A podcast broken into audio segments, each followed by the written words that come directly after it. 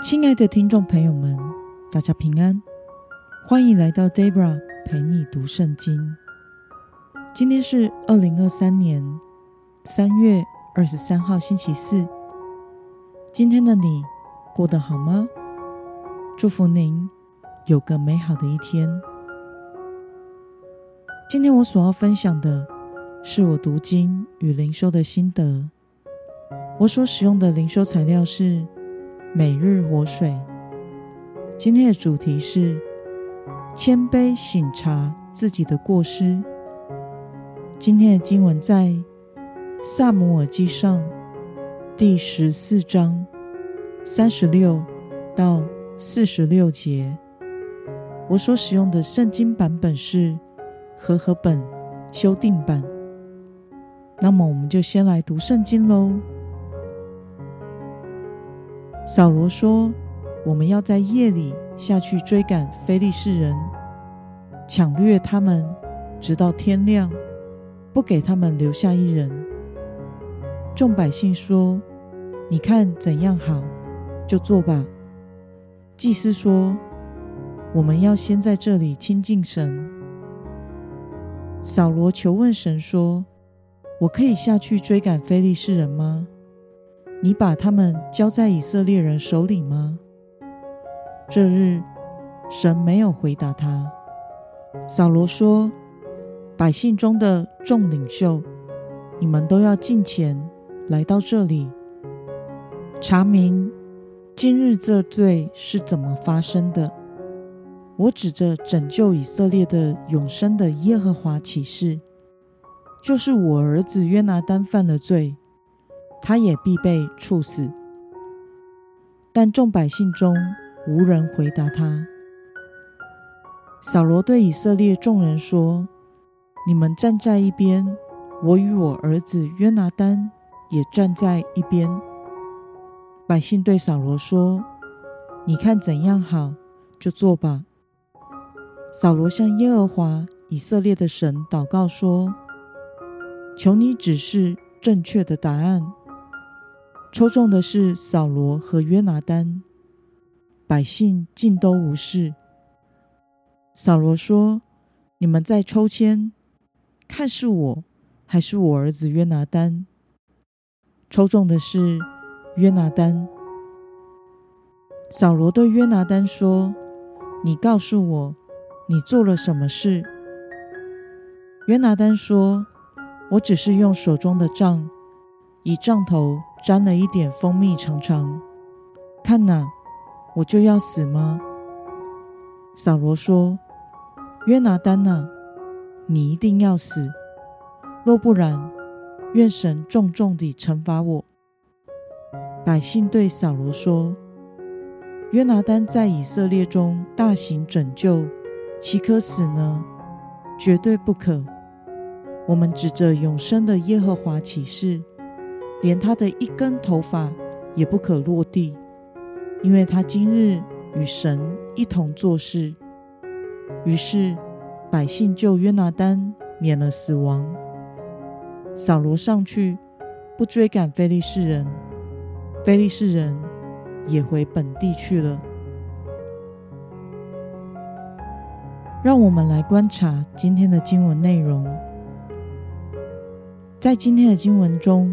扫罗要求要追击非利士人，以色列人表达顺服，祭司则是提议要先亲近寻求神，但是神没有回应扫罗，于是扫罗要找出今日是谁违反扫罗的命令，导致百姓犯罪的。结果抽签抽出扫罗的儿子约拿单。扫罗要执行军令，将约拿单处死，但百姓为约拿单说话，说明约拿单与神同工，在以色列中大行拯救，立有战功。于是扫罗回去，不再追赶非利士人了。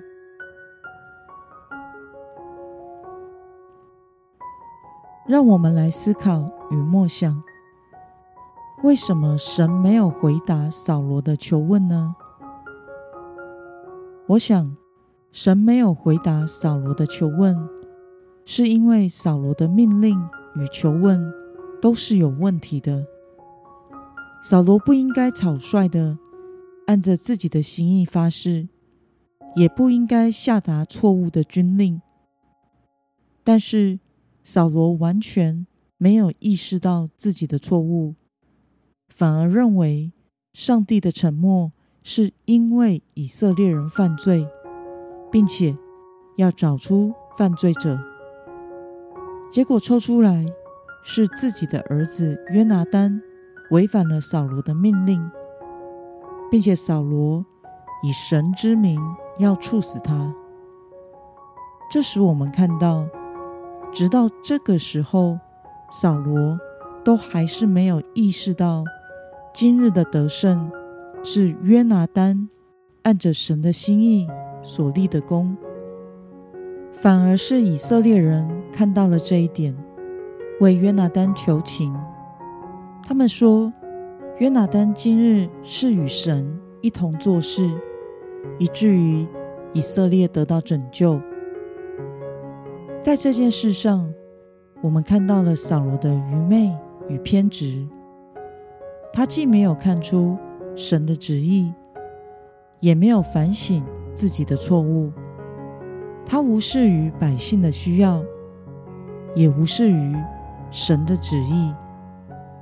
他只为树立自己的权威，并且看不见今日的征战得胜完全是上帝的恩典。因为以色列人本来是完全没有条件。打这一场仗的是约拿单顺服神的心意出击，并且神使地震动，使非利士人大大惊恐，自相残杀，才让以色列有机会得胜，并且追击非利士人。扫罗连自己的儿子是按着神的心意行事，他都不知道，甚至要处死他。那么，看到扫罗不懂得省察自己的错误，一而再地做出愚昧的判断和错误的决定，对此你有什么样的感想呢？我们所信的神是活神，是至高者，是我们的王，也是我们的主。我们对神的态度，不能像对待民间宗教的神明一般。利益交换，有事就找神，但是凡事依自己的心意行事。当我们以神为我们的神时，我们的生命也要愿意被神来调整改变。我们寻求神的目的，不是为了要神帮我们解决问题，而是要让神来引导我们。行出他的旨意，并且愿神的旨意成全。当我们不愿意顺服神，骄傲的、自以为是的做每一件事时，我们就会很容易落入盲目与愚昧之中，并且越陷越深。越不谦卑，就越无法看见问题；越不谦卑，就越无法省察自己的过失，相反的，只会一直看见别人的问题，要处理别人、惩罚别人，或者是不顾一切的牺牲别人来维护自己。愿神帮助我们，在质疑别人之前，都能先谦卑的自我反省。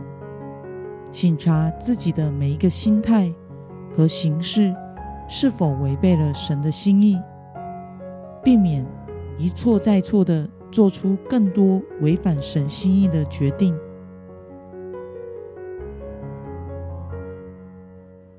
那么，今天的经文可以带给我们什么样的决心与应用呢？让我们试着想想，我们是否曾忘记自我省察，反而先质疑、责备别人呢？为了学习谦卑自省，使自己能够按着神的心意行事为人，今天的你决定要怎么做呢？让我们一同来祷告。亲爱的天父上帝，谢谢你透过今天的经文，使我们看到了扫罗不懂得省察自己的错误，导致一而再地做出愚昧的判断和错误的决定，违背了你的心意。